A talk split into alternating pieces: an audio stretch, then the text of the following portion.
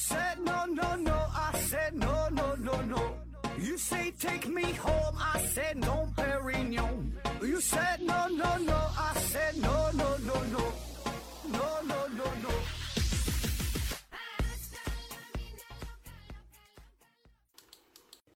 拼命探索不求果，欢迎您收听思考盒子。本节目由喜马拉雅平台独家播出。呃，这一期呢，咱们聊一个与宗教有关的话题。呃，这问题呢是来自于连堂正的提问啊。他说：“为什么宗教啊还是几千几千年前的啊？近现代为什么没有创立出大的宗教啊？”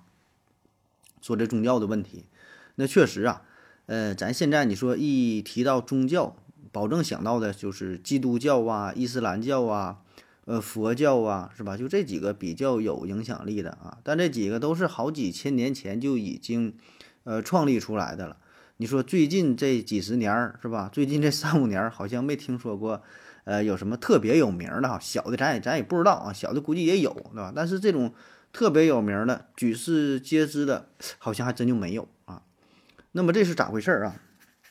首先呢，咱说这个宗教是如何产生的啊？那么宗教它能够产生的话，需要两大方面的因素。第一个呢，得是认知水平足够低下；第二个呢，得有一个呃这个肥沃的社会土壤啊。那咱先说先说这个认知的问题。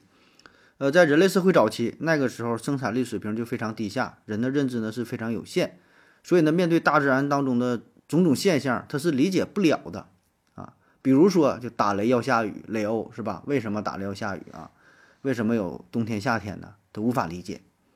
所以呢，面对就这这种未知的现象，他首先是好奇，再加上呢，还有一些恐惧啊。再再包括说，像这个人为什么会死，死了之后会怎么样，对吧？很多事都闹不清楚。所以呢，他就认为一定啊，应该有一种凌驾于人类社会之上的这么一种超自然的力量。这个力量呢，是不可抗拒的啊。我们。要做的就是绝对服从他，也就 OK 了啊。那么正是因为这种对于大自然的恐惧啊，那么再加上后来这种崇拜啊，就这种思想，哎，就诞生出了这个迷信啊。这是迷信最开始的来源啊。那么也就是说，这种认知水平的低下哈，也是导致了就是宗教呃最直接的原因啊。当然，咱们不能把这个宗教和迷信完全等同于等同起来，是吧？但是呢。出现的原因，我觉得是一致的啊，就是就是对于这个未知的恐惧啊，所以这些问题它解决不了嘛，就是我们这心理层面吧，有一种感觉，就你这个事儿吧解决不了，你就很闹心，必须得找一个答案，哪怕是这个答案呢是错的，是吧？这题我不会做，我得写一个解，是吧？有一种仪式感啊，或者说，嗯，感冒了，我得干点啥，是吧？我得喝点热水。起码我得做到努力，有没有用两说，我得去干点啥啊？所以你像这个说打雷的问题，为什么打雷是吧？为啥打雷要下雨？那古代可能就原始人有个出名的元神，他就想到了，哎，那就是有一个什么那个雷神啥的，是吧？专门负责打雷的，拿大锤子啊，还有个媳妇儿是管管这个下雨的，是吧？俩这俩人搁天上就去管这事儿啊啊！那当然也有其他的理解，就是说这个世界上啊是。有一个唯一的真神哈，嗯，没有那么老多神哈，也就就就一个神，他呢是主宰着整个宇宙的运行啊，当然也包括我们人类的命运，是吧？就这么一说呢，咱就可以把所有的这种未解之谜就归约归因于是神啊，你是一神论也好啊，是多神论、泛神论什么就就都行，反正这玩意儿咱也不懂啊，就是归给他们，他们管吧。所以大伙儿就不再迷茫了，你只要无条件的去相信，也就 OK 了。而且那时候生活非常痛苦，非常空，非常痛苦啊。那么宗教当中这些神它有什么作用，对吧？它就能救苦救难呐，虽然它不是真正的救苦救难，但是能让人们觉得他在救苦救难。起码呢，你有一个目标啊，你会觉得啊，我这辈子可能就这样了啊。我说我做点好事，下辈子啊，如果有来生是吧？下辈子我就能享受荣华富贵是吧？这是对我的修炼，都活得很有希望啊，内心呢是非常的满足。啊，非常的非常的充裕的啊，所以这个就是这这宗教就是这么这么产生的，是吧？但是现代社会可能这个意义呢就不是特别大啊，它意义不是特别大，因为咱们咱现在日子过得都很好，然后我们也逐渐发现，好像这个好日子并不是神灵带来的，是吧？是靠我们自己奋斗来的。这是第一方面说这个呃认知水平低下啊。那么第二大方面呢，就是呃社会根源，社会根源啊。什么叫社会根源？呃，就是随着生产力的不断发展啊，那么什么原始社会啊，进入到了什么奴隶社会，进入到了什么封建社会吧，反正逐渐就出现了这个阶级化啊，出现了统治者，出现了私有制，然后上面有统治者，下边有这个被统治的阶级，有这个奴隶啊。此时啊，下边这些被压迫的啊，被统治的这些奴隶们。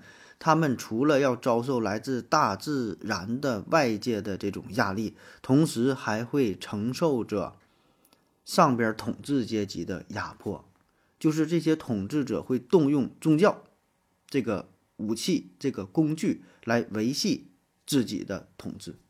就是我说我是真龙天子，我说我是呃天上的神派来的使者。是吧？我是这个，我是这个神灵啊，在人间的代言人啊！你想想，这个太平天国的时候不还是这么这么做的吗？是吧？这都多少年了？还有像那个中世纪的统治，对吧？政教合一，都是这样。所以我是神嘛，那你们你我我我我是神嘛，是吧？我是神啊，所以呢，你们就都得听我的啊。而下边的被统治人也是也是非常信，这是历史的惯性，对吧？也是不太懂嘛，就没开化嘛。人说是神，那就是吧，咱咱得听人家的，是吧？我这辈子也也就这样了，我只能是拼命的工作，是吧？争取死后上天堂，是吧？下辈子我能过上更加幸福的生活啊，就这样。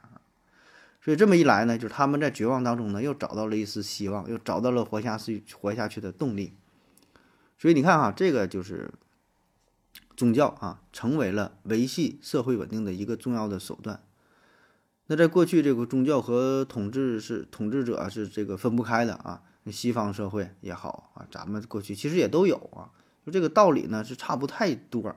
你像咱们国家好像过去没有什么特别有名的呃宗教，说靠宗教去统治，好像没有是吧？但是你想想历朝历代这种封向封建迷信的思想，这不都是发挥了重要的作用吗？只不过它就是没有那么明显而已，是吧？它是一个一种隐形的存在啊。好了啊，这是说到了这个宗教是怎么来的，是吧？然后呢，我们再说说。发展到近现代，为啥没有新诞生的宗教啊？那么随着科学技术的发展啊，文明的发展啊，就是人们的认知水平不断提高，对吧？这个跟过去不一样了啊，不再那么蒙昧啊。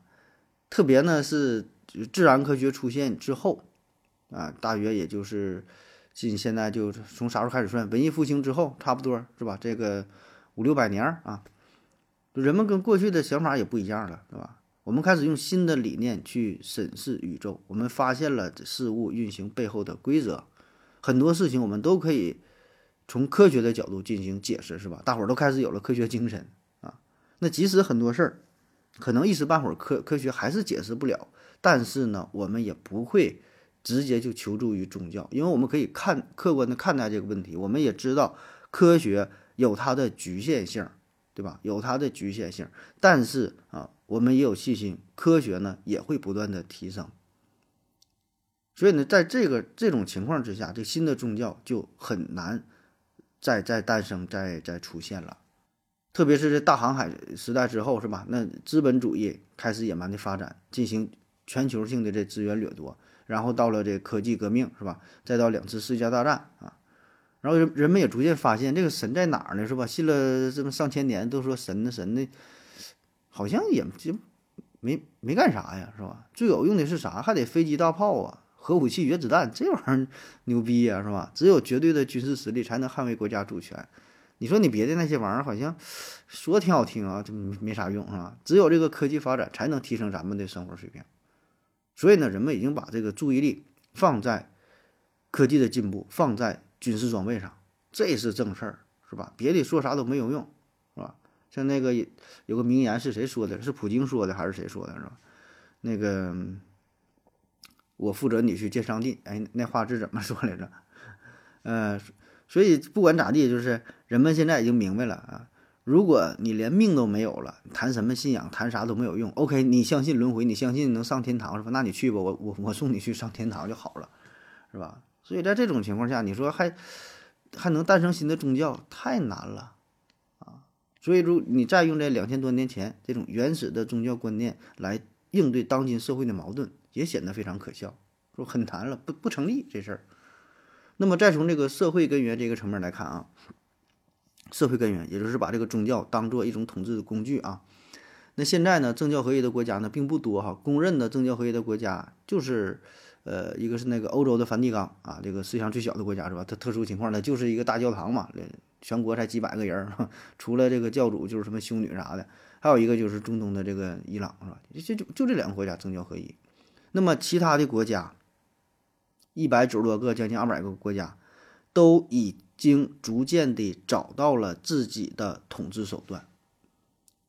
当然，这里不并不是说，嗯嗯，并不是说这完全不需要宗教啊，只是说宗教的作用没有过去那么大啊。这个宗教仍然是一个强有力的统治工具，包括说在任何一个国家，它会都会起到一个作用，包括在咱们国家，对吧？咱们现在也是这个宗教信仰自由，每个人都可以信宗教，也都可以不信宗教，然后也赋予了一些权利，因为什么？这仍然是一个很有用的。统治的工具可以把我们很多个，呃，各个民族你有各个信仰这些人士，我们可以团结在一起，是吧？宗教问题处理不好，那很麻烦的。所以呢，这这个宗教还是还有用，是吧？还有用，但跟过去相比啊，作用力已经是明显的下降啊。那据不完全统计哈，伊斯兰教教徒哈就全世界哈大约二十亿，基督教十五亿，印度教十一亿啊，都都在印度呢。佛教五亿人啊。所以你看，对于这么如此庞大的这宗教信仰这个人口，这加一起多少了？三十亿、四十，将近五十亿人了吧？我这可不少不老少，这一多半了。我才注意啊，这么这么多人啊！所以对于这么多人口来看啊，宗教仍然有着非常重要的呃现实意义啊。而且呢，现在这些宗教，你看历经了这数千年的发展，嗯，可以说是非常完备了啊，就是。无论从这个宗教，呃，整个它的机构啊，运行的体系呀，宗教的教义呀，整个什么这个流程啊，就是都很成熟。也就是说，呃，如果现在真的有人，他仍然迫切的需要用宗教来满足自己的精神世界，或者是找到精神寄托，或者是干啥，就这些想想这个加入一门宗教的话，那么。他完全可以从现有的这些宗教当中找到一个合适的，就是问你喜欢什么样的，你有什么，你你有什么这个特殊的需求，你选一个。这么多宗教，老多了，你这这咋还不够？不够你选吗？是吧？保证够了啊，这么老多，保证是够你选。所以呢，也没有必要再开发新的宗教啊。这里边什么一神的、多神的、泛神的，然后里边是。各个这个去做礼拜的什么时间不一样，看你怎么方便是吧？就是但凡你能想到的全都有是吧？你这么多年，上千年、几千年的了，是吧？就是地球上出现这么多人了，一代一代的这些宗教呢，也是不断的改革、不断的进步，越来越符合民众们的需求啊！你很难就是创造出一个真的创造出一个全新的宗教，跟其他所有的宗教都不一样，不太可能。是吧？而且恰恰相反，所有的宗教，它有很多类似的地方啊。你说有什么特别特独特的，还是比较少啊。大致上都差不太太多啊，因为他们诞生的土壤它是一样的啊。然后还有一个不是特别重要的原因哈，为啥没有新的宗教诞生？就是因为宗教本身就具有非常强烈的排他性，排他性，就是原来的这些宗教啊，它实力已经是非常强大了，对吧？它下边的民众这么多，好几亿呀。数十亿、上十亿了都，那么这些新兴的小的宗教就很难再流行起来，本身没有生长的土壤，然后也没有迫切的需要，对吧？那么再加上，就算是你成立了一个小团体啊，一个新兴的宗教，你怎么吸纳更多的这些教徒？怎么去跟其他那些大型的宗教做斗争？这就跟商业斗争一样。比如说现在哈，你说你想做一款可乐的产品，那基本那不就是找死的吗？人家有可口可乐，人家有百事可乐。你再做一个可乐的品牌，你这个竞争的点在哪儿？是就是好喝呀，就是便宜，还是就是有什么特殊的味道，还是就怎么地吧？太难了，太难了，是吧？你这个市场没法去划分，你再怎么跟人家竞争啊？除非说你是一个特别有名的商业巨头，你就是有钱，比如说谁，比如说马斯克或者是谁，是吧？或者是什么比尔盖茨。巴菲特是吧？谁想进军饮料市场？他有商业奇才哈，又有钱又有头脑，想了一个招儿，整个什么饮料，再加上就是砸钱是吧？也许有点可能性。你说你自己你就想创业，大学生毕业创业啊，我想成立一个可乐品牌，你说你能成功？我靠，这个概率我你还不如去买彩票等着中百万，那可能性更大一点儿，是吧？所以呢，对于这个宗教来说呢，也是如此。特别是宗教这个东西，它是非常需要这个沉淀、底蕴、文化基础，咱说社会土壤，对吧？你说你就新成立一个东西，你就能成立个宗教，对吧？太太这天方夜谭一样啊！当然了哈，话说回来啊，呃，近些年吧，就这几十年儿，对吧？一二百年了吧，也不是说完全没有新的宗教诞生。啊，这还有一个专业的名词，就就叫做新兴宗教，啊，就是专门研究这个事儿哈。新兴宗教一般呢，就是指从十九世纪末期以后啊创立的这个宗教教派啊，叫叫新兴宗教啊。呃，当然这只是研究学者对于这些宗教的称呼，人家这个新就是真正就是新兴这些宗教，他自己不会说自己是新兴宗教，就像一个饭店是吧，都不愿意说自己是新开的。啊，都说自己是百年老店，是吧？要不然就更不吸引人了啊。那么这些宗教呢，又分为几类哈。第一个呢，就是从原有的宗教衍生出来的啊，弥补了传统宗教的一些不足啊，进行了一些改革啊。但是它呃很大程度上很大程度上还跟原来的这宗教呢差不太多，只不过呢是注入了一些新鲜的东西吧啊，有这种啊，比如说啊，像这个摩门教啊。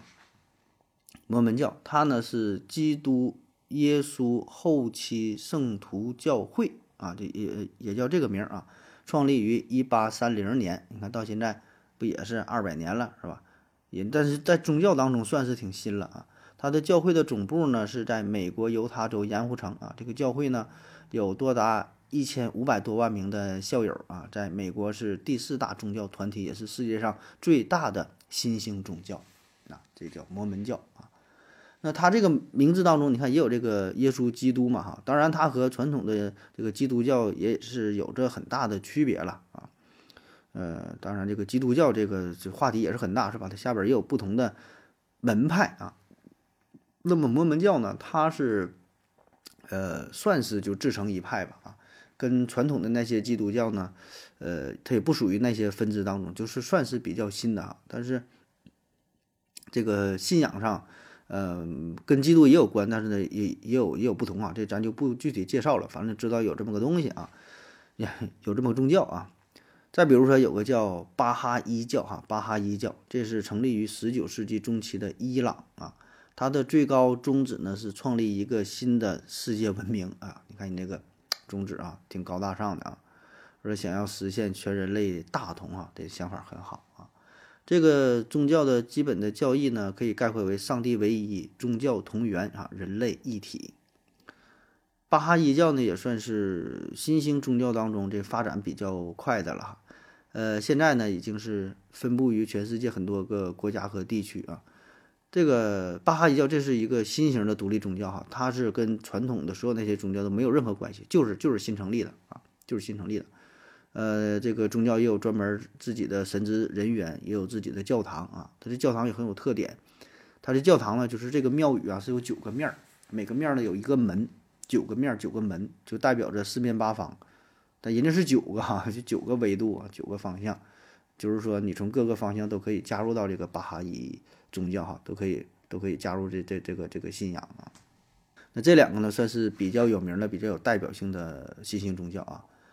呃，然后还有一大类所谓的新兴宗教，其实这就是邪教居多了哈。这个能不算不算新兴宗教呢？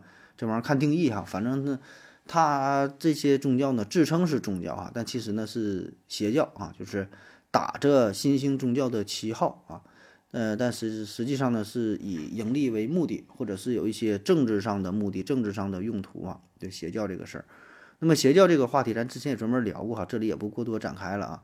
呃，就就说一个比较有代表性的，就比如这个日本有个叫奥姆真理教啊，奥姆真理教，他就打着宗教的旗号嘛，他创立的更晚了，一九八九年，你说这新不新是吧？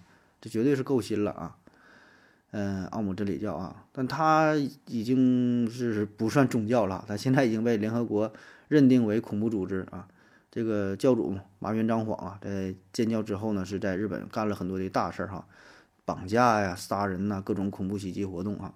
最有名的就是在那个东京地铁嘛，用那个沙林毒气是吧？那在二零零零年的时候，奥姆真理教呢正式宣布破产了。但它破产呢，并不意味着终结啊，它又分裂分裂成为了其他一些一些这个小型的一些宗教的社团啊，啊，这个这是就邪教这么这么一派的哈，这也算是新兴的嘛。那还有一个特殊的宗教哈，这个必须得说一下，这个是完全满足你的要求啊，又是新兴的，又是宗教，啊，啥呢哈？飞天一面神教啊，这宗教非常新，二零零五年六月份创立的。嗯，是在美国俄勒冈州立大学啊，创立者呢是一个物理学的学生啊，叫做波比亨德森，那他创立的，完全创立了这么一个全新的这个宗教啊。这个宗教的宗旨啊，他说，咱们现在生活的这个宇宙是一个会飞的意大利面条怪物，在一次严重的酗酒之后意外创造出来的。啊，这个意大利面条啊，意大利面条怪，他呢是这个宇宙当中唯一的真神。啊，叫飞面大神啊，这或者叫意面大神啊，意大利面嘛。当然，他创立这个宗教啊，与那些邪教不一样啊，跟那些正派的宗教也不一样。他创造创造的宗教呢，这就是一个反讽啊，是一个讽刺的作用。就是他是一个非常理性的，甚至说是这个无神论者，然后呢，创立了一个宗教。就本身他是物理学的学生嘛，他就想嘲讽这个智能设计论啊。所谓的智能设计论，就是说这个世界、这个宇宙是神创造的啊。然后他就觉得，那你说你这么宗这么多宗教，你说是这个创造的，他说是那个创造的，每个宗教当中都有自己的最高统治者，是吧？那么我也可可以，我也可以创造一个宗教，我也说我这个宗教当中有一个最高的神，那我就创立这个飞天一面神教，对吧？你也没法证明你是对的，你那你也没法否定我，大大伙儿谁说谁有理，那我我也这么创创立一个，是吧？所以呢，听起来就非常荒诞啊，非常滑稽，非常可笑，但是呢，他就想说明这。就是这么一个一个问题，是吧？道理上都相同的，凭啥我就不能创立宗教啊？那么建教之后呢，影响力也是非常大啊。当然，很多的好事者就都是来怎么说呢？看热闹不怕事儿大，根本也没有什么信仰啊。就是特别是在网络上哈，然后声称我就是我加入飞天一面神教了。他们也有很多的教义，就非常完善。然后呢，也有自己的要求，穿着那个衣服啊，或者是。最最那个有特点的，他们就脑袋上得顶一个锅，脑袋顶个锅。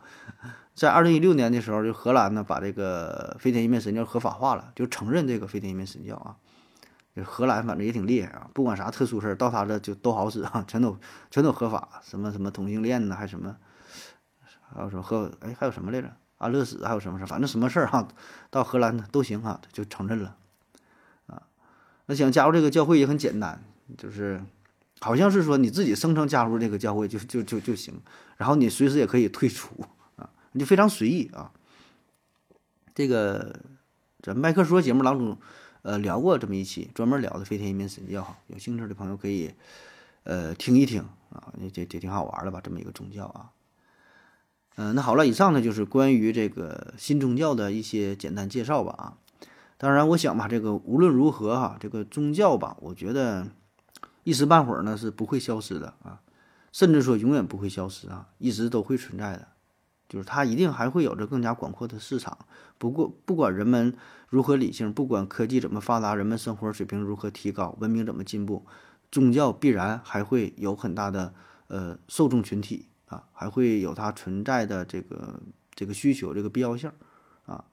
从某种意义上来说，这个科学和宗教吧，它俩。就是可以说一回事儿，就是都是为了解决人类生活的苦痛嘛，应运而生的。他俩呢也是很很很这个互补的。科学呢有很多解决不了的问题，那没办法，只能由宗教来解决，是吧？所以呢，嗯，科学必然会有它的局限性啊。我我我感觉咱人类哈，永远也不可能就掌握。宇宙当中所有的真谛，不可能对这个宇宙有百分之百的了解，啊，那么只要不是百分之百，那么剩下那些不了解的地方，那就会充斥的宗教啊。好了啊，以上就是今天全部内容，感谢各位收听，谢谢大家，再见。感谢您的聆听。如果您也想提问的话。请在喜马拉雅平台搜索“西西弗斯 FM”，在最新一期的节目下方留言即可。欢迎您的参与，我在这里等你哦。